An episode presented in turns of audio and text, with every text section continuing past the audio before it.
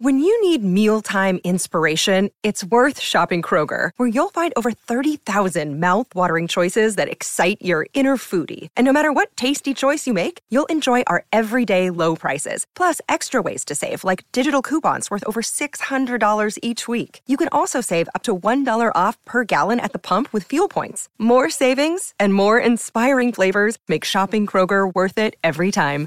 Kroger, fresh for everyone. Fuel restrictions apply. Another day is here, and you're ready for it. What to wear? Check. Breakfast, lunch, and dinner? Check. Planning for what's next and how to save for it? That's where Bank of America can help. For your financial to-dos, Bank of America has experts ready to help get you closer to your goals. Get started at one of our local financial centers or 24-7 in our mobile banking app. Find a location near you at bankofamerica.com slash talk to us. What would you like the power to do?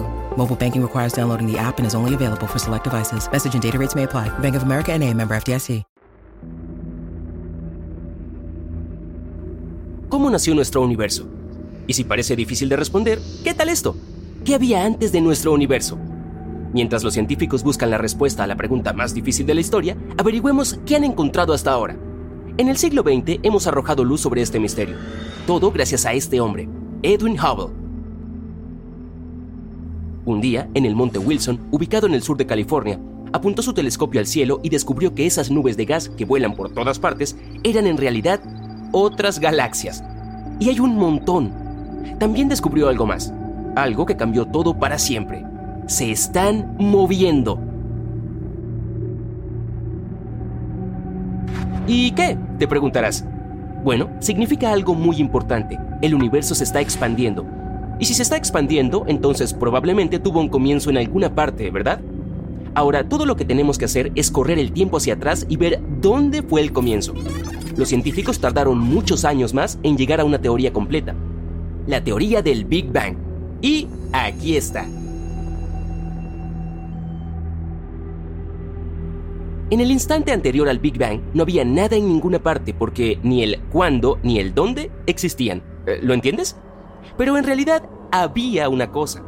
Era la llamada singularidad cósmica un estado en el que todo era increíblemente pequeño, denso y muy, muy caliente. Imagina nuestro universo comprimido en una pequeña bola. La presión y la temperatura en el interior serían enormes. En algún momento se hizo imposible resistirlas y se produjo el Big Bang. Fue un estallido de energía y materia que formó todo lo que vemos ahora. Tiempo y espacio, fuerzas físicas básicas, también esparció quarks por todas partes. Estos quarks, pequeñas partículas que componen la materia, estaban hirviendo en un caldo cósmico increíblemente caliente. Cuando se enfrió, la gravedad comenzó a atraerlos entre sí. Se juntaron en átomos, luego en moléculas y luego formaron las primeras estrellas. Y todo esto sucedió unos 12 a 14 mil millones de años atrás. Ok, ahora sabemos cómo se formó nuestro universo. Pero, ¿qué había antes?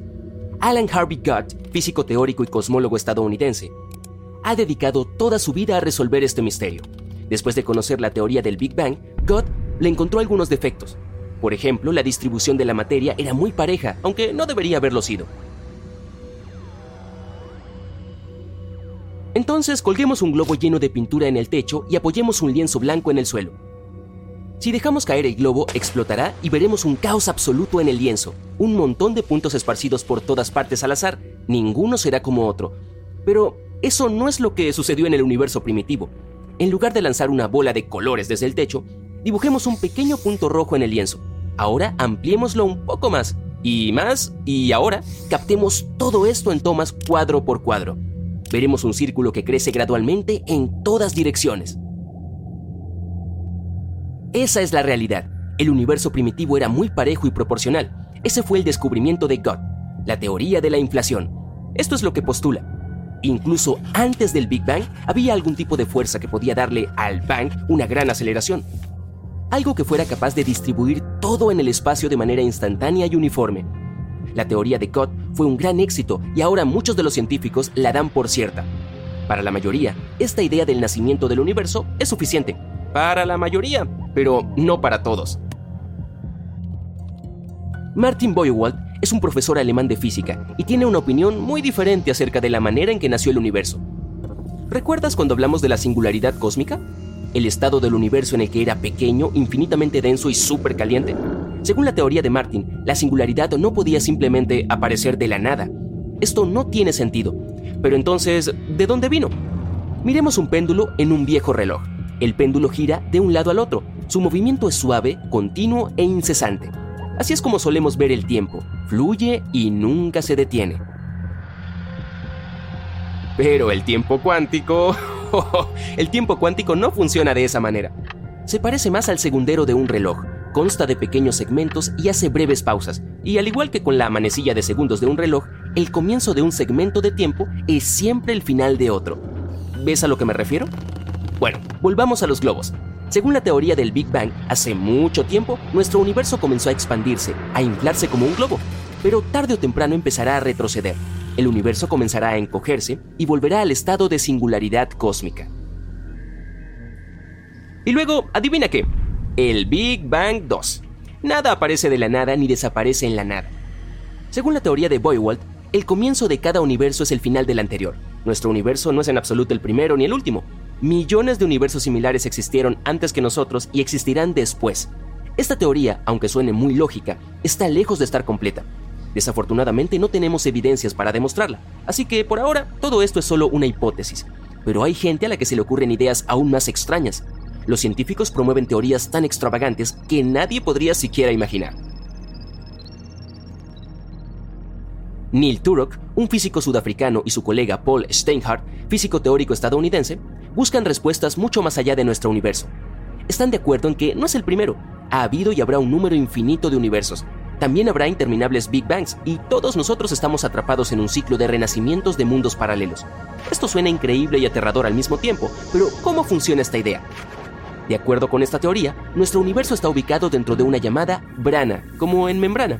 En otras palabras, estamos atrapados en algún tipo de superficie elástica que es capaz de contraerse, estirarse, oscilar, etc., como piezas de tela en una cuerda. Estos universos paralelos están ubicados uno cerca del otro.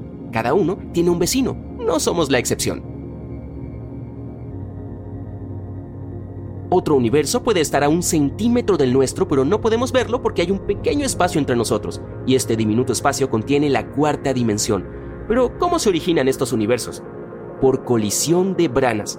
Estas branas se están acercando unas a otras muy, muy lentamente, hasta que un día finalmente chocan.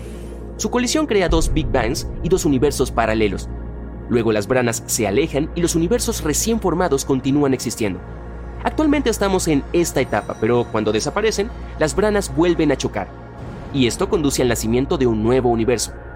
¿Recuerdas la teoría de la inflación? Hubo una energía misteriosa que empujó y aceleró el Big Bang. Bueno, si chocamos con otro universo, eso lo explicaría todo. Por supuesto, todo lo descrito aquí es una simplificación, cuando escuchas que nuestro mundo es una pieza de tela en una cuerda, suena como una completa tontería. Pero esta idea se basa en la teoría de cuerdas y la teoría M, dos gigantes de la mecánica cuántica. Si resultan ser ciertas, podrían explicar casi todo lo que sucede en nuestro universo. Desarrollar una teoría es un proceso increíblemente complejo. Turok y Steinhardt hicieron una gran cantidad de cálculos y descartaron muchas, muchas teorías que no funcionaban. Además, para resolver esto, tienen que superar los límites de la mente humana y pensar en 11 dimensiones a la vez. Desafortunadamente de esta loca y elegante idea, se rieron.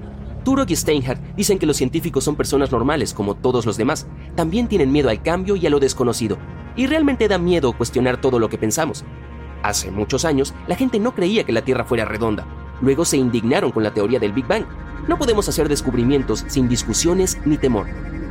Es por eso que Turok y Steinhardt no planean rendirse tan fácilmente. Después de todo, la evidencia que tenemos ahora solo indica que cada una de las tres teorías es posible. Entonces, ¿qué respuesta es la correcta? Puede que nunca lo sepamos, al menos no en esta etapa del desarrollo humano.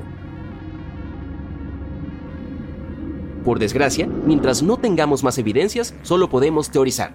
Pero tal vez algún día encontremos algo que nos abra los ojos de una vez por todas Quizá algún día resolvamos el misterio de cómo surgió nuestro universo.